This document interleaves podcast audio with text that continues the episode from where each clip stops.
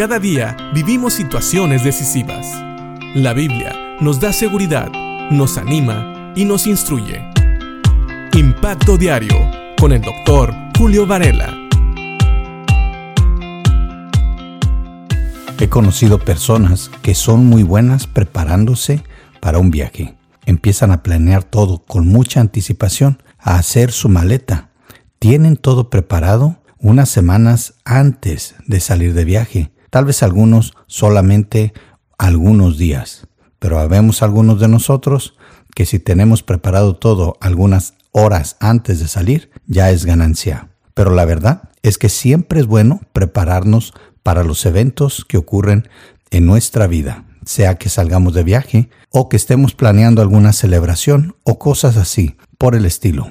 La Biblia, cuando habla de la segunda venida de nuestro Señor Jesucristo, nos invita a prepararnos para ese acontecimiento. Fíjate bien lo que dice Pablo en Colosenses 3, en el versículo 5, después de que le ha recordado a los colosenses que Cristo será revelado a todo el mundo algún día y que entonces ellos y todos los creyentes serán partícipes de la gloria de Dios, de la gloria de Cristo. En ese contexto le dice Pablo a los colosenses, así que hagan morir las cosas pecaminosas y terrenales que acechan dentro de ustedes. No tengan nada que ver con la inmoralidad sexual, la impureza, las bajas pasiones y los malos deseos. No sean avaros, pues la persona avara es idólatra, porque adora las cosas de este mundo.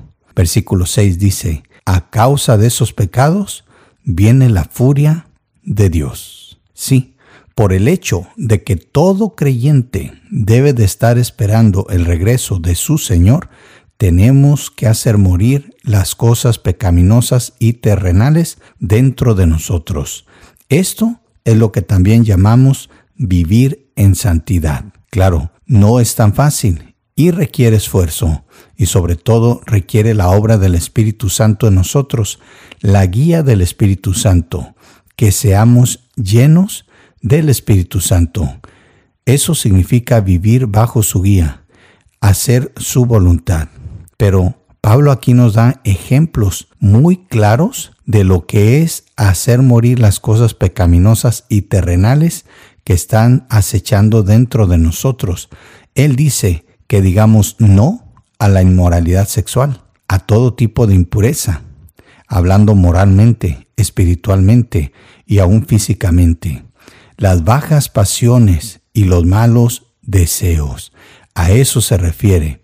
Pero también nos da algunas otras cosas, algunos otros lineamientos que tal vez no parezcan tan escandalosos, pero habla de no ser avaros. Y fíjate bien cómo Pablo, inspirado por el Espíritu Santo, está ligando la avaricia con la idolatría.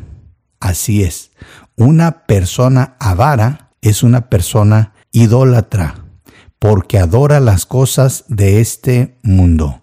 Precisamente por eso no quiere gastarlas, no quiere usarlas, no quiere compartirlas. Esa persona tiene en su corazón las cosas de este mundo en muy alta estima y es muy probable que aún tenga las cosas de este mundo por encima de Dios. Por eso es un idólatra. Y sobre todas las cosas, Pablo nos recuerda a todos los creyentes que a causa de estos pecados viene la furia de Dios. No quiere decir que Dios va a descargar su furia sobre un creyente que cometa estos pecados, pero sí se rompe su comunión. Pero quiere decir también que a causa de estos pecados, este mundo está condenado. Todo aquel que no conoce a Cristo como Señor y Salvador sufrirá la furia, la ira de Dios, no por ser ellos como personas, sino por los pecados. El pecado, recuerda, dice Romanos 6:23, que la paga del pecado es la muerte, mas la dádiva de Dios es vida eterna. Así que nosotros hoy, si ya somos creyentes, debemos de vivir en santidad y hacer morir las cosas pecaminosas y terrenales que acechan dentro de nosotros. Esto quiere decir, tenemos que negarnos a la inmoralidad sexual, a la impureza, las bajas pasiones, los malos deseos, a la avaricia que es idolatría. Y la avaricia tiene que ver no solamente con el dinero, sino con todas las cosas de este mundo que empezamos a amar más que a Dios. Tengamos cuidado, porque si amamos a Dios, no debemos de amar las cosas que despiertan la ira de Dios. Y si aún no has aceptado a Cristo como Señor y Salvador, piensa en todo esto.